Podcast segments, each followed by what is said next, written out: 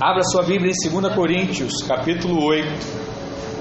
Nós vamos ler o verso 1 e o verso 2. É, o tema da mensagem hoje é a graça de contribuir. Diga aleluia. 2 Coríntios, capítulo 8, verso 1.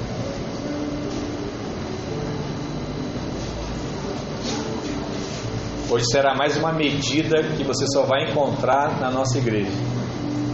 Por isso, se você tiver a oportunidade, né, em algum momento, de honrar a vida do pastor Ricardo, honrar a vida do pastor Luiz, né, que tem sido fonte para nós, isso é muito importante, porque tem coisas que você só ouve de fato aqui na videira. Eu me sinto privilegiado por isso, que você tenha também esse coração na sua vida. Vamos lá, 2 Coríntios, capítulo 8, verso 1. Diz assim: também, irmãos, vos fazendo conhecer a graça de Deus concedida às igrejas da Macedônia, porque no meio de muita prova de tribulação, diga assim, no meio de muita prova de tribulação, manifestaram abundância de alegria e a profunda pobreza deles superabundou em grande riqueza da sua generosidade. Vamos orar, Pai, em nome de Jesus, mais uma vez, graças te damos pela tua palavra. Que o Senhor possa falar o nosso coração nessa manhã e trazer luz para tudo aquilo que o Senhor deseja e vai fazer nas nossas vidas. Diga amém. Glória a Deus. É você ver como a palavra ela é poderosa, ela é simples e ela é clara. O que ele diz aqui? No meio de muita prova de tribulação. Eu não vou fazer isso aqui agora, mas se eu pedisse para você levantar a mão, quem está passando por algum tipo de tribulação, diversos irmãos levantariam as mãos.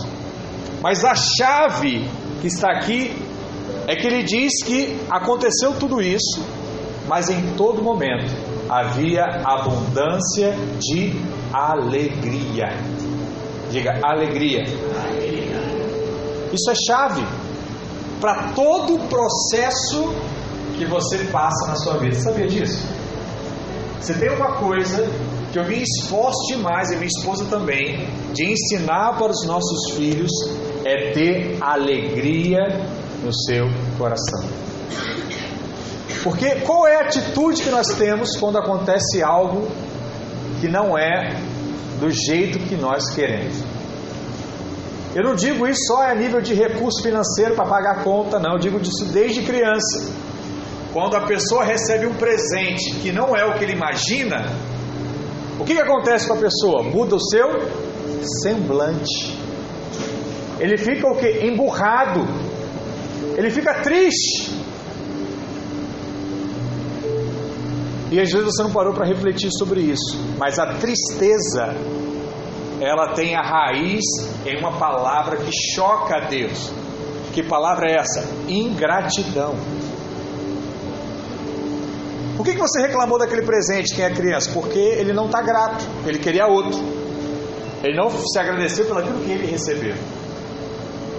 E a ingratidão, ela fecha portas. Aonde você vê isso, pastor? Aqui. Porque a ingratidão, o ficar emburrado, é o contrário de estar o que? Alegre. E a Bíblia diz que quem está alegre, aquilo que era profundo em pobreza, superabunda em grande riqueza. Por quê? Quando a alegria se manifesta, as portas se abrem. É impressionante. Quer ver uma pessoa boa de relacionamento, de, de fazer amigos? É quem sorri. Você já viu alguém sorridente que não tem gente em volta? Não existe. É por isso que nós cremos que Jesus era alguém muito feliz e sorridente, porque as crianças gostavam de ficar em volta de Jesus. Ninguém gosta de ficar em volta de emburrado, só filho que tem pai emburrado ou pai que tem filho emburrado que aguenta. Mas as pessoas normais não. Eu tenho uma pessoa para mim que é a chave aqui, né? O Alexandre. Alexandre é alguém que sempre está sorrindo. Marcelo que chegou lá, sempre está sorrindo. Então as pessoas gostam o quê? De estar em volta. Então dificilmente você vai encontrar o Alexandre sem estar falando, sem estar conversando. Né? Porque é feliz. Por mais que passe tribulações. E eu sei que ele passa, eu sei que ele tem passado, eu sei que eu tenho orado por isso. Mas a alegria dele não pode ser roubada. Entende o que eu estou falando? Amém. Se você conseguir conservar isso, as portas ficam perpetuamente abertas na sua vida. É só questão de tempo. É, as coisas vão se manifestar. Né? Aonde havia profunda pobreza, superabundou uma grande riqueza. Essa é uma boa frase para você ter na sua porta, no seu carro, dentro da sua carteira para o ano de 2020, em nome de Jesus. Mas, de acordo com o texto que nós lemos, contribuir é uma graça que o Senhor nos concede. Porque quem foi alcançado pela graça vence o espírito da avareza. E quem exercita-se na graça de contribuir prospera ainda mais. E essa é a vontade do Senhor para os seus filhos. Sabe qual é a vontade de Deus? Que você seja próspero. Diga assim: Eu sou. Eu sou. Mas diz com convicção: diga, Eu sou. Eu sou. Próspero. próspero. Aleluia. Na verdade, Deus ele não precisa do seu dízimo e também não precisa das suas ofertas. O Senhor, ele não quer que você dê o dízimo porque ele supostamente está precisando do seu dinheiro. Deixa eu falar uma coisa. Eu sou muito grato a Deus por fazer parte dessa igreja. Amém? E por ter os irmãos. Eu digo a você: não existe uma necessidade que eu levantei até hoje aqui que não veio ser suprida. E eu falo isso da parte de Deus. Né? Certa vez nós levantamos aqui os mantimentos, desde esse tempo tem tido a sexta, em nome de Jesus, né? vamos alcançar em breve mais sextas. Né? Pedimos um microfone, veio o microfone. Pediu teclado, veio o teclado. Pediu violão, veio o violão. Né? Pediu lírio, Deus manda lírio. Não há nada que nós eu não peça como igreja e não venha a ser atendido. Então eu sou muito satisfeito, né? E muitas das coisas vêm através dos próprios irmãos. Mas deixa eu te falar uma coisa. É fácil hoje você atender ao clamor de uma necessidade. Mas eu creio que Deus quer nos levar para um outro que é eu entender que eu dou não por uma necessidade, eu dou porque é o correto. Eu dou porque é o que Deus espera da minha vida. Amém. Deus tem feito isso. É, hoje, muitas das nossas igrejas têm passado por algum tipo de dificuldade é, e muitos pastores ficam sem salários. Isso aconteceu muito nos últimos dois anos, pelo menos. Tem vivido pela graça. Mas volta e meia tem um irmão que vai lá e ajuda. Né? O pastor Rodrigo foi lá para o Maranhão agora. Ele viveu muito essa experiência né? de ser alguém muito simpático, querido, sorridente, alegre, né? quem conheceu ele. Mas Deus nunca deixou faltar nada na vida dele, mesmo sem ele ter um salário né? de pastor como igreja. Mas havia o que? O atender a uma necessidade. Isso eu acho que não tem dificuldade para nenhum de nós. Mas o que eu quero dizer para você é que Deus quer te levar para um outro nível. Né? Pela graça de Deus, hoje eu tenho um emprego fora e eu não dependo em si da igreja. Né? Eu não recebo hoje nada pela igreja. Mas não é por conta né, que o pastor não tem uma necessidade, que algo não tenha necessidade da igreja, que você não possa ser um canal de bênção né, que você não possa ofertar. E eu falei isso até para minha esposa esse ano, né, nós já começamos a fazer isso. Nós queremos abençoar pessoas, mesmo que não precisem, porque eu quero semear isso. Né, eu acho que há ainda uma trava na mente de muitos irmãos. Né, eu só dou para quem precisa. E eu preciso dar porque é o que Deus coloca no coração, porque o dar não é pela necessidade. Isso eu aprendi também esse ano. O dar é pela gratidão. Por que, que eu dou o dízimo? Não é porque a igreja precisa, por mais que muitas vezes precise. Eu dou porque eu sou grato a Deus e eu sou grato àquela igreja que me acolheu e que tem sustentado, que tem me ajudado a ser uma nova pessoa. Tem sido uma escola para mim. E é por isso que eu dou. Né? Isso é tão importante que eu quero que essa escola, essa escola cresça e vire uma faculdade para poder receber mais gente. E é por isso que eu contribuo. E é por isso que eu oferto. Porque na prática, e é isso que eu digo, né? Deus não precisa. E essa eu acho que é a grande dificuldade de muitos irmãos dizimarem. A igreja não precisa, Deus não precisa, eu não vou dar. Se Deus precisar, eu dou. Entende o que eu estou falando? E essa mentalidade eu quero te ajudar a mudar um pouco hoje. O nosso Deus, Ele é rico e Ele nos chamou para a sua riqueza também. E existem hoje muitos irmãos que pregam a graça, mas dizem que as pessoas devem permanecer pobres. E essa não é a verdade de Deus. E isso gera um espírito de intimidação. Que intimidação é essa? Se eu estou começando a prosperar agora, é melhor guardar, porque vai vir o deserto. Virá a sequidão, porque eu não posso prosperar, eu não posso ser rico. Porque o rico não vai para o céu. Está na Bíblia, pastor. Está mesmo, né? Um rico não foi. Mas outro rico, Abraão, foi. Então você escolhe com qual rico você quer estar. Né? E diversos homens ricos. Salomão era rico? Davi era rico?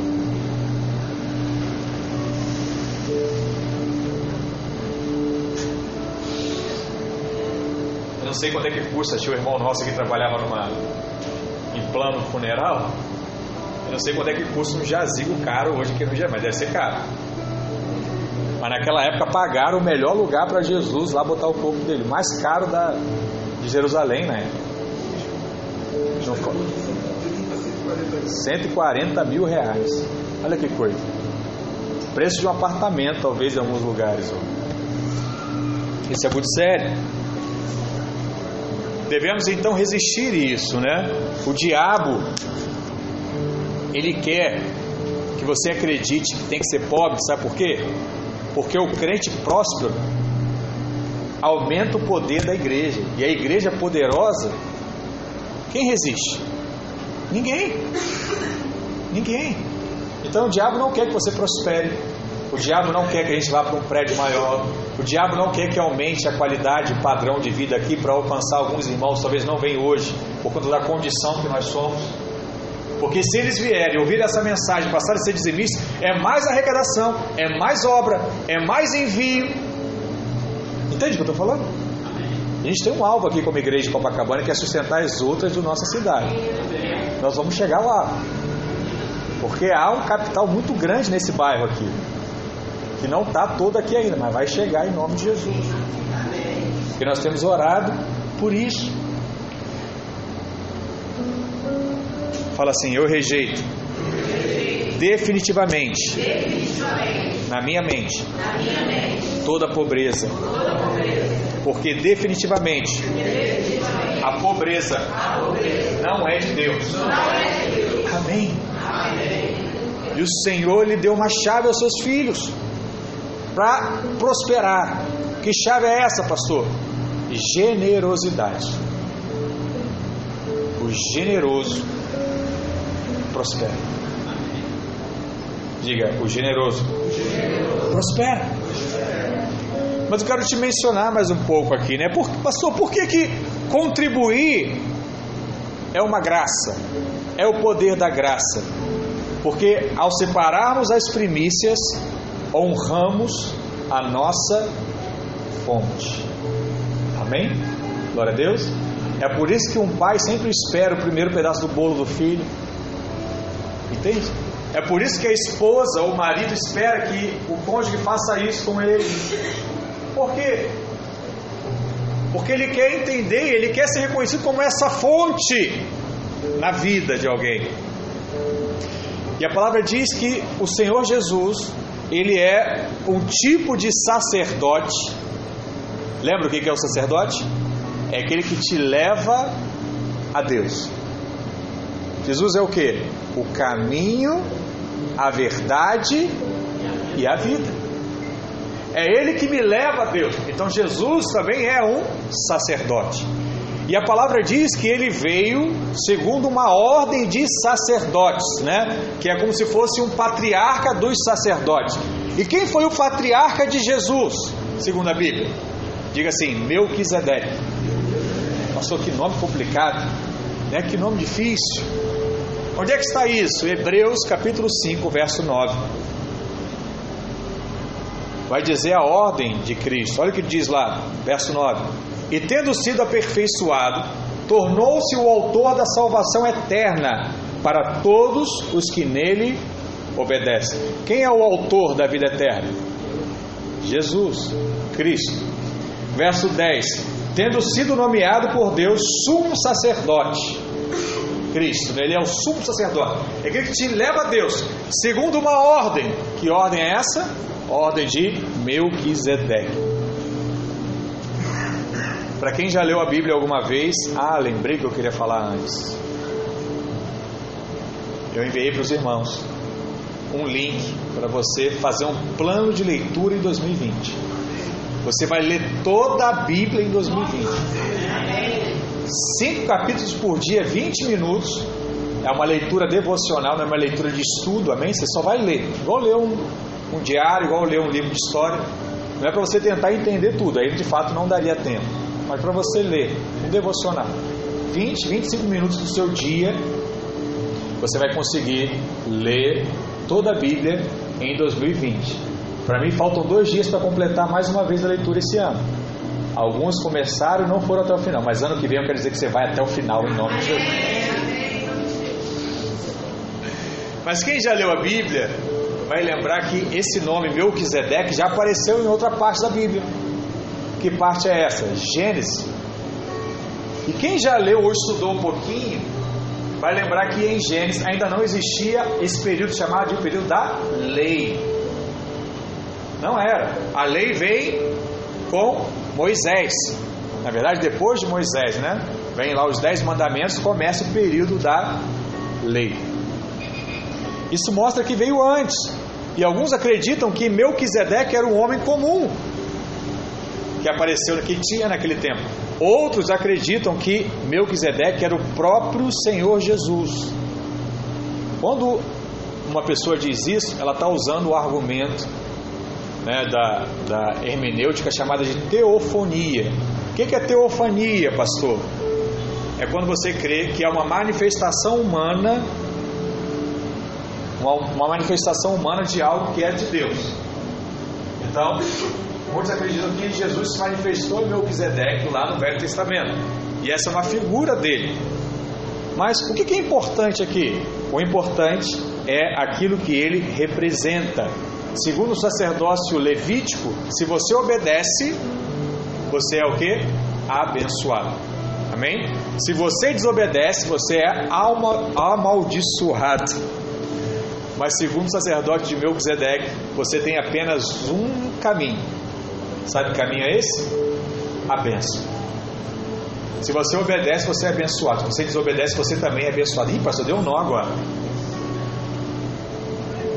Aí não, né, pastor? Pô, eu estou aqui fazendo tudo direitinho, o outro irmão está fazendo tudo errado, ele também é abençoado. É o que meus filhos mais falam hoje. Isso é injusto. Isso é injusto, pai. Só eu arrumei. Ela não fez nada. Isso é injusto. Ele escolheu o fio primeiro. Eu tive que. Isso é injusto. Né? Coisa, né? Como é que a criança aprende uma palavra rápido? Porque a nossa vida é cheia disso. Né? Justiça própria. Eu sei o que é justo para mim. Mas a ordem de Jesus ela não atribui a justiça do homem, ela atribui a justiça que vem do alto. E a história de Melquisedeque está registrada lá em Gênesis capítulo 14. E conta que Abraão, quando estava voltando de uma batalha contra quatro reis, Então esse Melquisedeque, que era o rei de Salém, saiu ao seu encontro. Olha o que diz lá no verso 18, Gênesis 14, verso 18. Melquisedeque, rei de Salém, trouxe pão e vinho. Era sacerdote do Deus Altíssimo. Abençoou ele Abraão e disse: Bendito seja Abraão pelo Deus Altíssimo, que possui os céus e a terra. E bendito seja o Deus Altíssimo, que entregou os teus adversários nas suas mãos. E deu tudo, e de tudo lhe deu Abraão o quê? O dízimo. Então disse o rei de Sodoma a Abraão: Dai-me as pessoas, e os bens ficarão contigo. Mas Abraão lhe respondeu: Levanto a mão ao Senhor, o Deus Altíssimo, o que possui os céus e a terra, e juro que nada tomarei de tudo que te pertence, nem um fio, nem uma correia de sandália, para que não digas: Eu enriqueci a Abraão. Amém? Nessa história aqui, existem dois reis: o rei Melquisedeque e o rei de Sodoma. Amém?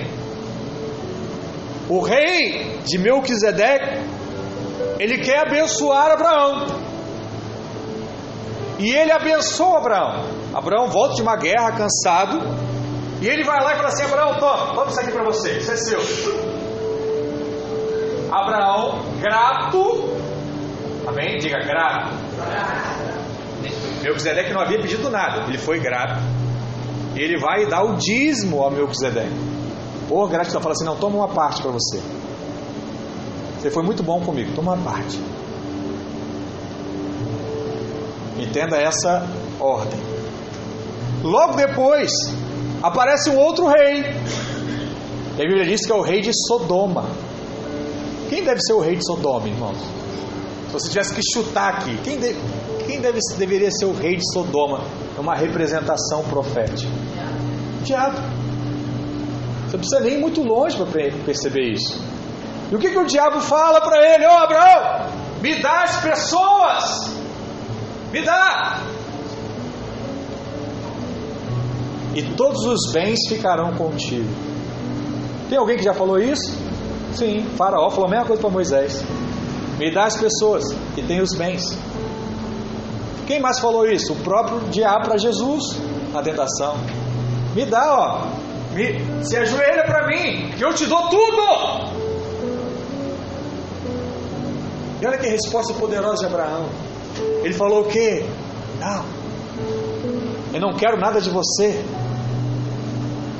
Para que lá na frente alguém diga que eu recebi de você, porque nada veio de você, tudo veio de Deus. Toda glória é de Deus. E eu não quero ajudinha do diabo na minha vida. Eu não quero atalhos. Eu quero o favor de Deus sobre a minha vida. Isso é algo muito poderoso, irmãos. E a palavra Melquisedeque, ela significa rei de justiça. E Salém, ela vem da palavra Shalom. Quem lembra o que é Shalom? Paz. Então, o que, que você vê que é o significado? Melquisedeque, rei de Salém. Rei de justiça e paz. Ele era o rei. Você já viu esse termo em algum momento na Bíblia? Justiça e paz? Quem é o príncipe da justiça e da paz? Entende o que eu estou querendo te mostrar aqui? Que esse Melquisedeque é um, é um tipo Cristo no Antigo Testamento. Aponta para Cristo. Entende? Quem apareceu para Abraão quando ele estava voltando da Batalha dos Quatro Reis? O próprio Cristo na figura de Melquisedeque. Antes da lei, antes de começar tudo. E a palavra diz que ele ficou grato e ele decidiu dar 10% do que ele tinha por gratidão. Melquisedeque dá a Abraão pão e vinho. Pão e vinho aponta para quê? Para ceia, amém? E a ceia aponta para quê? Para a morte e ressurreição de Cristo. Melquisedeque então abençoou Abraão em nome do Deus Altíssimo.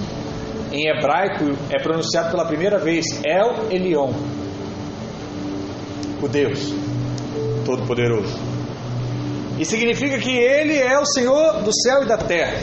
Significa que Deus é aquele que move circunstâncias, move os eventos em favor dos seus filhos. A Bíblia diz que Abraão deu o dízimo de tudo. E no sacerdócio de Melquisedeque existe o pão e o vinho, que apontam para a nova aliança. Pão e vinho. Mas existe também o dízimo. E aqui há algo interessante, porque o pão e o vinho anunciam a morte, mas o dízimo declara que ele vive. Amém. Eu dou o dízimo, sabe por quê?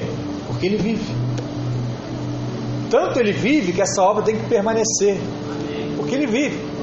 Se ele tivesse morto, não havia mais necessidade de fazer nada. Nós aprendemos isso as semanas passadas. Nós somos filhos de Abraão. Amém? Você é filho de Abraão? Amém? Amém. Por que você é filho de Abraão? Você quer ser abençoado assim como Abraão foi. Amém? Amém. Glória a Deus. Você sabe que todo pai tem o papel de ensinar o filho o que aprendeu, o que viveu, a sua experiência. Amém? Naquela época não existia escola, não existiam nem muitos manuscritos. Então tudo era passado de pai para filho. Só uma curiosidade aqui: quando o povo de Israel foi expulso das suas terras e se espalhou pelo mundo, só foram voltar em 1948, né, quando a ONU reconheceu mais uma vez Israel como Estado. A língua hebraica tinha deixado de ser falada no mundo. Qual eram as únicas pessoas que falavam hebraico? Os filhos dos judeus, que eram judeus desde o início. E eles mantinham o seu, a sua linguagem oficial. Tanto que quando o povo volta para Israel, alguns desses que prevaleceram de uma língua que não havia mais registro dela, reencontraram o registro, passaram a falar, escrever e deixar tudo guardadinho. Hoje você for em Israel, o hebraico está lá tranquilo. Está escrito tudo que é lugar. Porque o pai tem essa obrigação de passar para o filho o seu ensinamento. Qual é o ensinamento de Abraão? Dê o dízimo de todas as coisas. Se eu sou filho, eu tenho que ser parecido com o meu pai. E uma pessoa só consegue entregar o dízimo com alegria se ela fizer o que? Por revelação. Não pode ser uma ordem legalista, ó, você tem que dar. Você não vai ouvir isso da nossa igreja. Na verdade, você vai ouvir diferente, né? Você faz o que você quiser. Mas quem é grato, quem tem o coração alegre, esse não tem dificuldade em entregar o seu dízimo. Muitos gostam de dizer que o dízimo é da lei, mas ninguém mandou Abraão dar o dízimo. Foi o que eu disse. Não havia nada escrito sobre o dízimo ainda. A primeira menção do dízimo é essa. Gênesis capítulo 14. É a primeira vez que essa palavra aparece na Bíblia. Isso é muito interessante. Porque ninguém ensinou isso a Abraão. Ele simplesmente fez. Sabe aquela expressão? Sentir no coração. Quando a minha esposa diz isso, eu já falei: Ih, Jesus, agora vem, lá vem bomba. Ela diz assim para mim: Meu amor, senti no meu coração. Ih, alguma coisa vai deixar de fazer parte da minha vida a partir de agora. Se é uma coisa material, seu dinheiro, alguma coisa vai deixar de existir. Quando eu digo para ela também, ela já gosta de cabelo. Quando o negócio é grande, eu falo assim: meu amor, vai dar? Eu falei: não sei, senti no coração. Mas no final, tanto eu quanto ela fazem: assim, não, se é de Deus, vamos fazer. Pode até chorar no primeiro instante, né? Mas depois é sedar que o negócio esquece, sai de você, né? Cumprir algo. Mas o mesmo vale para nós hoje, né? O dízimo não é um mandamento, Ele é fruto de uma revelação de Deus. Amém? Diga aleluia. E eu falei que apareceu um outro rei, né, que foi o rei de Sodoma. E o que, que esse rei disse para Abraão? Me dá as pessoas, e os bens ficarão contigo. Abraão então jurou que jamais pegaria nada que pertence a ele para que ele não dissesse: Eu enriqueci a Abraão. Veja que Abraão ele se importava com quem teria crédito pela sua riqueza. Não era só ficar rico, era de quem o crédito viria. Porque quando você dá o dízimo, você está reconhecendo quem está por detrás da sua prosperidade e da sua riqueza. O Senhor, Ele é a fonte do seu trabalho, Ele é a fonte da sua saúde, Ele é a fonte da sua posição e Ele é a fonte até do ar que você respira. Esse é Deus. Devolver os 10% é uma forma de você reconhecer que Ele é a fonte da sua vida. Amém? Glória a Deus. Não existe coisa melhor, e eu já passei por isso.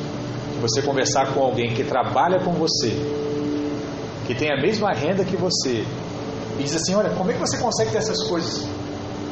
Porque é o mesmo salário. Aí eu olho para ele e falo assim: Você não sabe demais, é o mesmo salário, e eu ainda dou 10% de salário para Deus. Por quê? Eu ganho 100%, você ganha 90%, você tem mais? Você tem uma vida melhor do que a minha? É. Por quê? Bênção de Deus. Isso é só para deixar claro isso. Você tem mais do que eu, mas eu sou abençoado por Deus. Então o que muda não é o nosso salário, é a bênção que está sobre a nossa vida. O que muda não é quanto você é capaz de arrecadar, é a bênção de Deus sobre nós. Amém?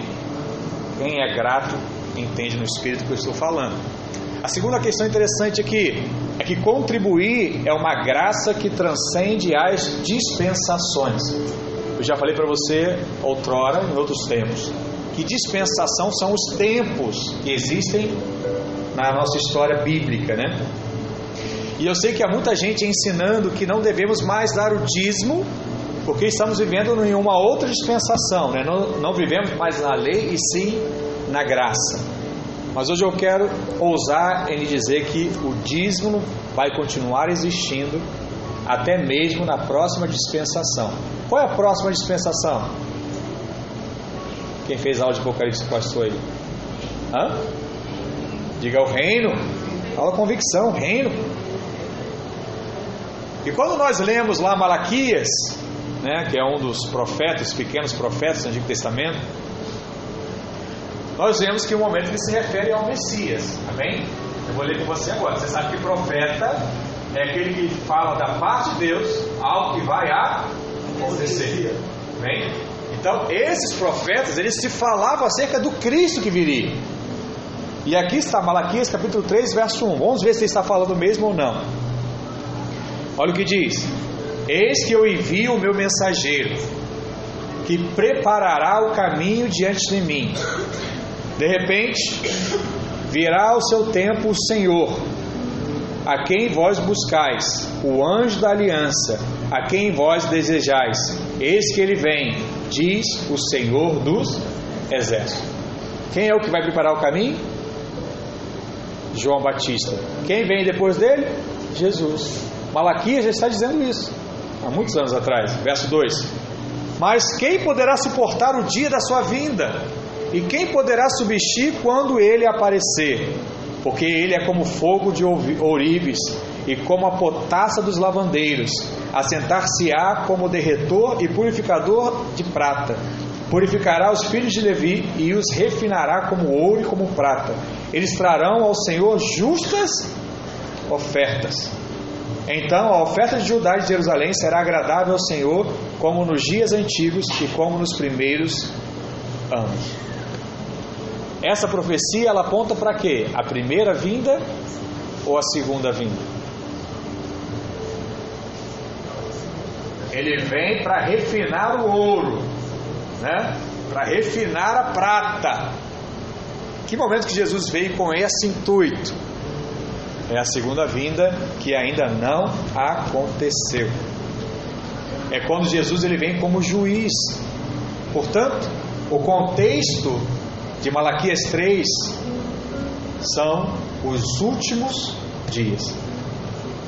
E se você for um pouco mais adiante na palavra, você vai ver também Ezequiel.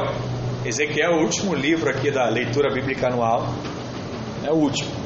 Ezequiel é o outro que fala também sobre o fim dos tempos. Do capítulo 40 ao 44, ele vai falar sobre o reino milenar, vai falar sobre esse final, como vai ser, vai dar alguns detalhes.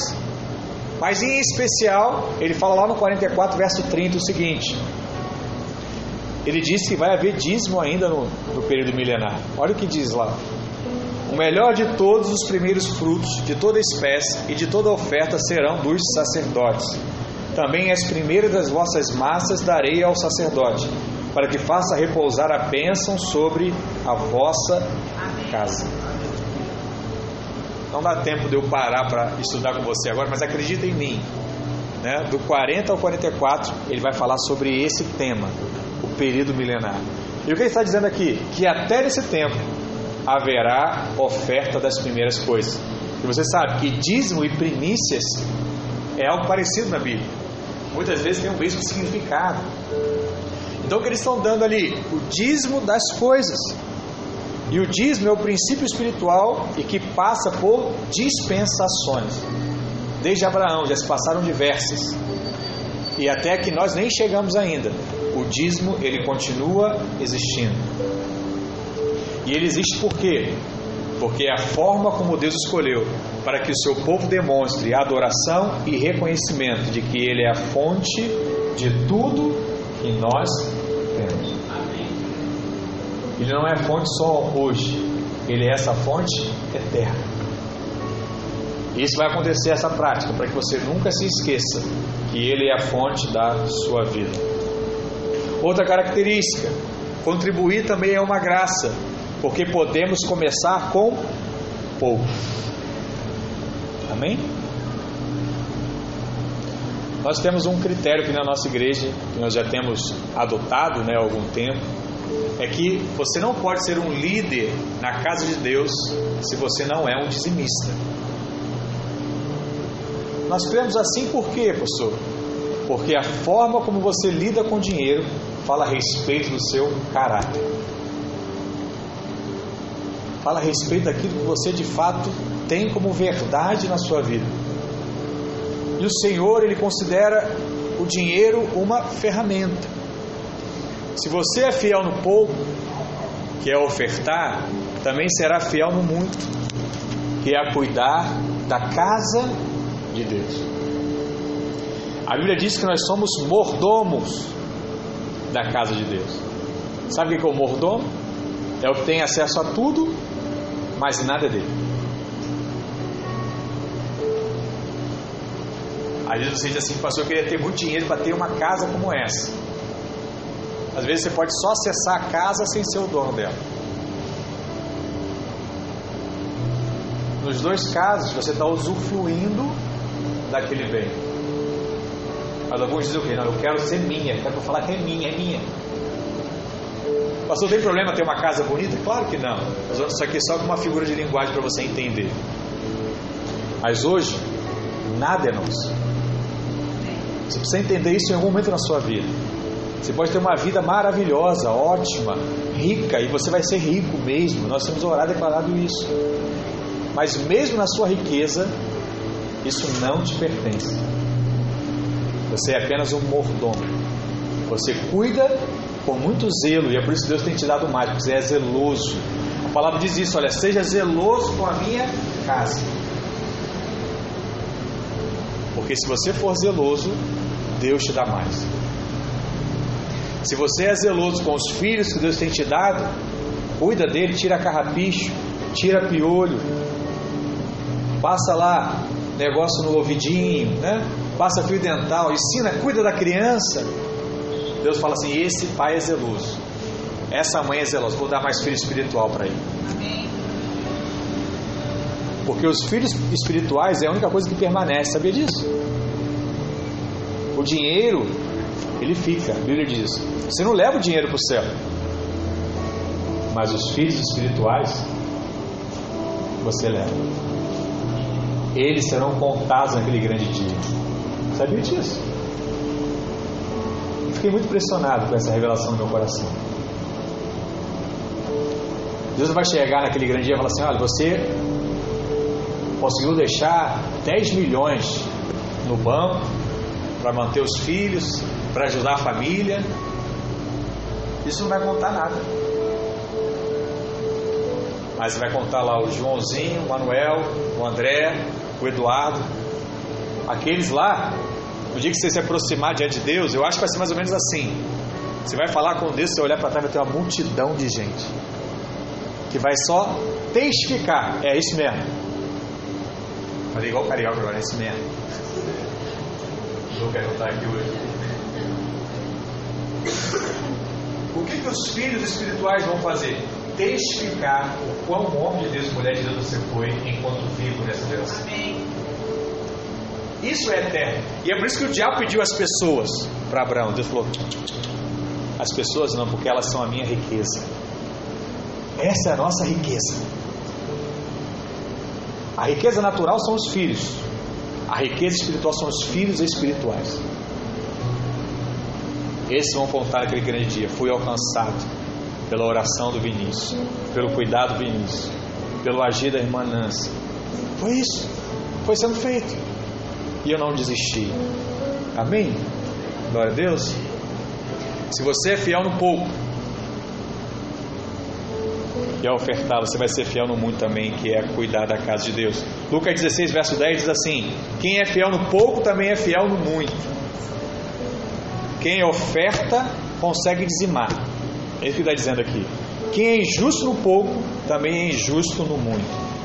Se, pois, não vos tornais fiéis na aplicação das riquezas de origem injusta, quem vos confiará a verdadeira riqueza? Mais uma vez, se, pois, não vos tornais fiéis na aplicação das riquezas de origem justa, qual é a riqueza de origem justa? É a riqueza, o salário que a gente recebe. É o natural, é o do homem. Você vai perceber depois por que é injusto. Mas se você não for fiel nessa riqueza injusta, quem vos confiará a verdadeira riqueza? Qual é a verdadeira riqueza? É aquela que você não merece, Deus coloca sobre a sua vida. Esse é o favor. Ele está dizendo assim: olha, se você não é fiel na riqueza do seu trabalho, que é a hora que você oferece, você dizima, você não pode receber a riqueza verdadeira que vem de Deus. Verso 12: Se não vos tornais fiéis na aplicação do alheio, quem vos dará o que é vosso? O Senhor Jesus diz que toda a riqueza desse mundo tem uma origem injusta. E já falou isso também, né? De alguma forma, o dinheiro que ganhamos não vem de forma completamente correta diante dos olhos de Deus. Você fala assim: ah, não, pastor, eu sou homem de Deus. Ah, tá. Então, se eu quisesse aqui usar a lei para você, eu ia te perguntar: essa última semana você trabalhou oito horas mesmo direitinho, não parou para tomar café, não saiu, deu uma voltinha? Você tinha que chegar para o patrão e falar assim: não, patrão, ó, me paga só sete horas hoje porque uma hora eu fiquei no WhatsApp. Ah, não, pastor, duas horas eu fiquei morcegando aí, ó. Eu, eu fui sair para almoçar, mas eu falei para minha colega, ó, eu vou precisar pagar uma conta hoje. Mas, ó, segura aí, não fala nada não. Fiz um plano de voo. Fiz um plano de voo. Né? Mas eu não estou falando isso, eu não quero julgar você. Mas só para você entender. Não. Só para você entender, olha para cá, que existe sim injustiça também no nosso recurso. Porque o justo, né, é receber o que você de fato trabalhou. Mas existem outras formas de eu explicar isso para você, tá? Você não sabe, mas às vezes o patrão não pagou o imposto devido do salário que você está recebendo. Isso é o que? Injustiça, não está sendo justo. O empregado, né, que eu falei, não trabalhou o horário certo. O vendedor vendeu um produto e não falou tudo sobre aquele produto na hora da venda. Né? que sabe se falar ia perder a venda. O prestador de serviço assinou o contrato e não executou o serviço como tinha sido combinado. Isso tem de montão, né? O técnico consertou um aparelho e cobrou além do que deveria, aproveitou, ah, isso aqui eu acho que tem dinheiro, vou cobrar mais um pouquinho. O mecânico consertou o carro e colocou no serviço coisas que não necessitava. Né? Isso também acontece muito. No final de contas, o que? Toda riqueza ela é em alguma forma injusta. Por isso, o Senhor diz que se você não é fiel no uso dessas riquezas injustas, entende? Eu estou falando mais uma vez? Fiel nessas riquezas aí que você apronta. Então eu digo que todos nós aprontamos alguma medida. Se você não é fiel nessas riquezas injustas, Deus não vai confiar a você a verdadeira riqueza. E eu vou além. Quais são as verdadeiras riquezas? São as almas.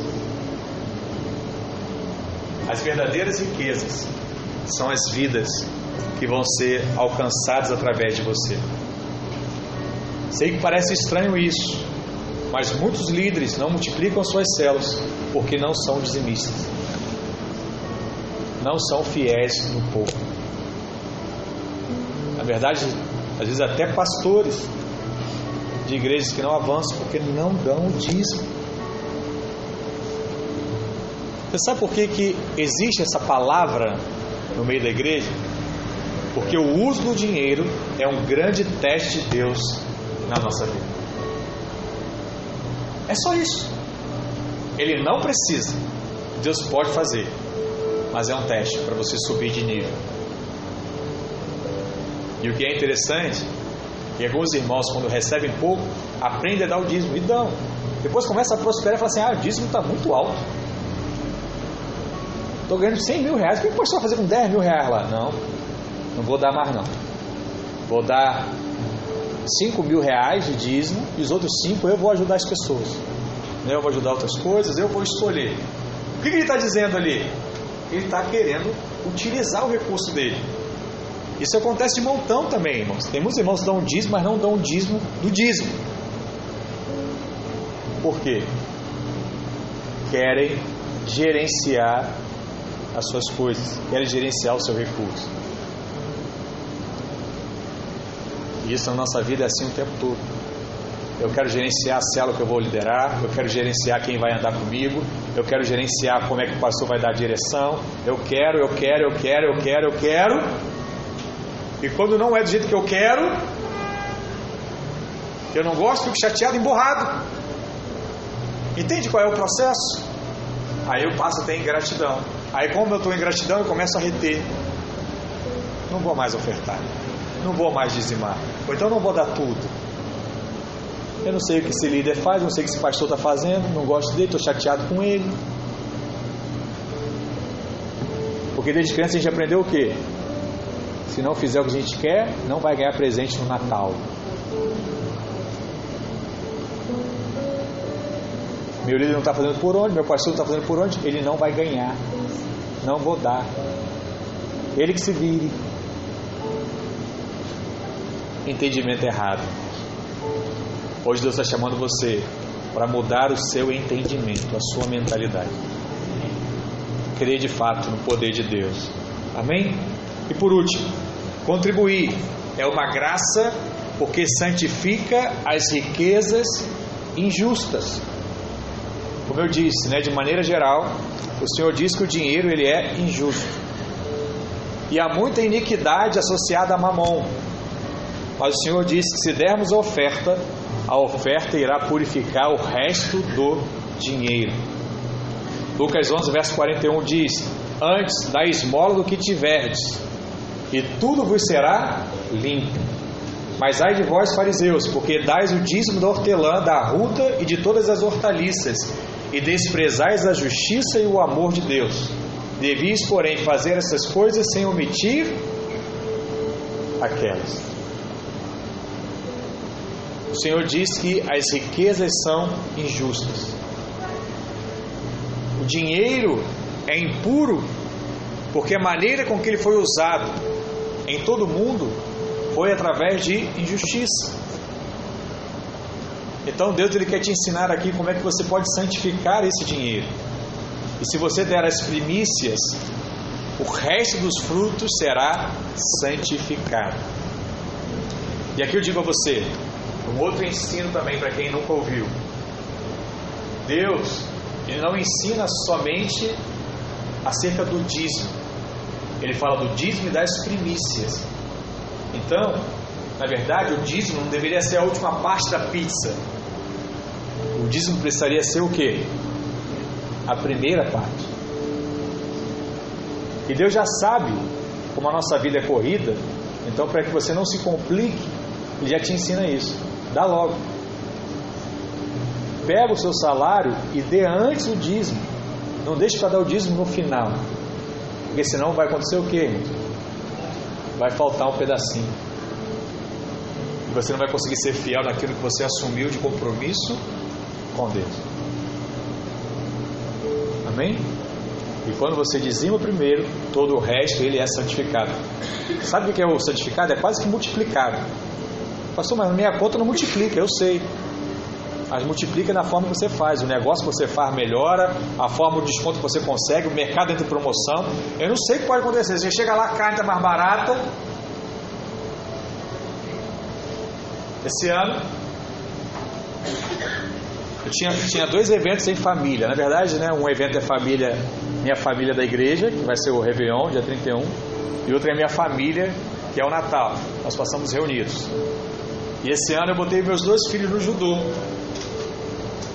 Né, um, é um instituto social, reação. Não pago nada, fazem judô duas, três horas. Guilherme três horas por dia, segunda a sexta. Olha que bom para mãe e pai. Bota a criança lá, pega três horas depois cuida, ensina a disciplina, tudo. Aí chegou no final do ano falou assim: ó, os alunos já estão aqui há mais de seis meses, vão ganhar um Chester. Mas eu nem lembrava o que é um Chester, né? Mas eu agora fazendo compra né, no mercado, eu fui olhar falei, quanto é que custa um negócio desse aqui? 80 reais. Aí eu tenho dois filhos. Ganhei dois Chester. Aí um Chester foi pro Natal, o outro vai pôr no novo. Aleluia! O dinheiro da minha conta, irmãos, é o mesmo, mas multiplicou, não multiplicou? É. 160 reais a menos. Tá bom ou não? Tá ótimo, né? Tá ótimo. Nunca tinha acontecido isso antes. Não tinha ganhado nada, de escola nem nada, nem uma balinha. Dei dois Chester. Qual vai ser minha expectativa no que vem? Botar mais filho lá, quatro Chester. Não, eu cheguei à conclusão que não dá para ser quatro. Peguei com meu sobrinho, não dá, não dá. Acho que minha esposa estava certa, mulher de sábio. Tem, sempre tem que ter um sábio no relacionamento. Que foi Amém, irmãos. Você viu? É o único, único lugar que fala de dízimo e oferta que o povo sorri é aqui na videira. Não tem nenhum outro lugar, irmão. Só aqui. Então Deus ele nos ensina como santificar o dinheiro. Você precisa dar as primícias. Romanos 11, verso 16 diz: E se forem santas as primícias da massa, igualmente o será a sua totalidade. Se for santa raiz, também os ramos serão. Amém? Mas alguém pode dizer que se ele apenas tocar no dinheiro, esse dinheiro será santificado. Tem um ensino que diz isso hoje, né? Pastor, é só tocar que está santo. Aí o pastor Luiz ele fala, então tá bom. Então se o cara for lá aprontar, for numa casa de prostituição e tocar na prostituta, a prostituta está santa. Né? Se ele tocar numa coisa que foi roubada, ele botou a mão, agora está santo aquilo. Claro que não, irmão. A palavra diz o que? Dê esmolas e tudo ficará limpo. Há alguma coisa que se você você deve fazer com dinheiro, porque o dinheiro não faz parte de você. Você está limpo em nome de Jesus, né? Você está justo, você é justo. Mas o dinheiro que às vezes está no seu bolso, ele não está justo, não está santo. E você precisa santificar ele. Porque o que é santo se multiplica. e o diabo não pode tocar. Hoje, o diabo não pode tocar na sua vida, mas se o recurso injusto estiver na sua carteira, ele pode tocar. E isso tem afetado muitos irmãos. No culto da virada, nós vamos separar uma oferta especial para o Senhor. Nós chamamos essa oferta de oferta das primícias, porque é através dessa oferta que santificamos o nosso ano ao Senhor. É como se você pegar 2020 e falar assim: Não, Deus, eu quero santificar 2020 para ti. Manifeste o seu sobrenatural na minha vida. E a gente tem dito isso, né? Eu falei há pouco também. Um novo ano não é apenas uma mudança de calendário, mas é o início de um novo ciclo. E ao iniciar um novo ciclo, devemos consagrar as primícias ao Senhor. Eu, pela graça de Deus, já tive três mudanças fortes de emprego na minha vida, né? Na verdade, foi um concurso que eu fiz. E em todas elas, eu pude ofertar o meu primeiro salário ao Senhor. E eu fui muito feliz com isso. Eu entendi essa mensagem.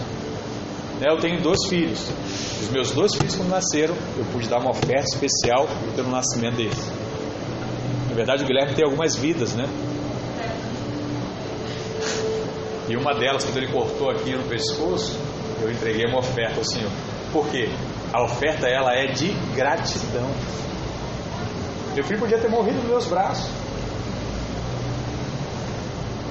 Sanguentado, enrolado numa toalha branca, todo sangue, levei para o hospital. Podia ter morrido ali. Não morreu. Eu sou o que? Grato a Deus. E toda vez que eu reconheço essa gratidão na minha vida, né, quando passei em concursos que eu fiz, todos os concursos que eu fiz eu não merecia, eu tenho graça a Deus. Todos eles eu passei na reserva para ter certeza que não foi pela minha capacidade. Entendeu? Todos eles aconteceram coisas que nunca tinham acontecido antes, para que se manifestasse milagre de Deus. É sério. Quem já ouviu uma história sabe o que eu estou falando. É milagre purinho. Eu fico impressionado porque as pessoas entraram com essa. Quem fez o concurso no outro ano falou: vai acontecer de novo. Não, não aconteceu mais. Foi só naquele ano. É sério. Teve um ano que eu fiz a prova que chamaram todos os reservas. Todos. Não chamou um, dois, não, todos. Até porque eu estava mais, era reserva, mas bem reserva. Chamaram todos. Aí no outro ano, né, a pessoa pega o seu contato, né? Aí é engraçado que acontece isso, né? Ah, tô te ligando, como é que foi aí? Né? Não, chamaram todos, né? Não, foram todos. Ah, então eu tô na reserva. Não, reserva não chamou ninguém. Aí no outro ano também não chamou ninguém. Foi só, é, só no meu ano. 2010, só no meu ano. Não tem que ser grato ao Senhor por um negócio desse? Fala sério. Às vezes é complicado ao salário, porque o salário movimenta tudo, né? Então tem que ter toda uma preparação para você ficar sem um salário no meio. Como é assim ficar sem um salário? Não dá. Ai, Deus é bom. Glória a Deus. Aleluia. Passou. Quando eu for para o meu próximo aí, que vou ganhar uns 100 mil, vai ser mais difícil dar, mas. mas vou dar. Aleluia. Você precisa ter revelação, irmão, de consagrar as primícias, o seu dinheiro através dos dízimos e de fazer de fato ofertas contínuas a Deus. É chocante saber que muitos estão vivendo aquém do que o Senhor tem por falta de revelação. Revelação do que? Dos dízimos e das ofertas. E os filhos de Deus deveriam ser as pessoas mais prósperas da face da terra, porque isso a palavra diz. É fato. Por isso devemos orar, para que o Senhor abra os nossos olhos espirituais e sejamos capazes de perceber que tudo que o Senhor deseja é ser o primeiro na nossa vida. Todas as lutas relacionadas ao nosso tempo e ao nosso dinheiro vão desaparecer. Você possa começar um novo ano dando ao Senhor um lugar de honra na sua vida. Lembre-se, Deus não fica devendo nada a ninguém. grave uma outra frase que faz parte da minha vida: Você não vence Deus mudar. Você pode dar qualquer coisa para Deus, mas a recompensa dele vai ser sempre maior daquilo que você deu. Sempre. Todas as coisas. Você possa guardar isso no seu coração e no seu espírito. Amém? Fica de pé.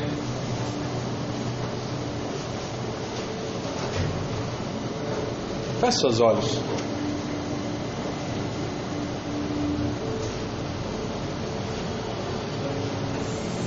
queria que você levasse de fato a sua mente, seu coração ao Senhor nessa hora, com seus olhos fechados. Sabe por quê? Porque nós não corremos atrás de riquezas, mas sabemos que quando ofertamos, receberemos muito mais de volta. E o resultado inevitável é a nossa prosperidade, porque a semeadura é o ato de fé que demonstra que realmente cremos que pela obra da cruz nós fomos enriquecidos. Sabe, não ofertamos para sermos ricos, mas porque cremos que já fomos enriquecidos por causa da obra consumada. E ser rico não significa algo ruim. Nesse caso, Abraão teria sido o pior de todos, pois a palavra de Deus diz que ele era riquíssimo. Todavia, quando o favor e a bênção de Deus vem, nós prosperamos. Mas a advertência do Senhor é para que não pensemos que foi o nosso braço que nos trouxe a prosperidade. Não devemos tomar o crédito pela bênção, devemos sempre lembrar do Senhor. Creia e espere pelo favor de Deus, de forma sobrenatural. Você será promovido a um outro nível de prosperidade e riqueza, por causa da mão poderosa de Deus. Em nome de Jesus. Em nome de Jesus. Quero que você ore nessa hora. Peça a Deus. Deus me dê revelação dessa palavra. Me dê revelação desse ensino. Fala ao meu coração. Em o nome de Jesus. Em o nome de Jesus.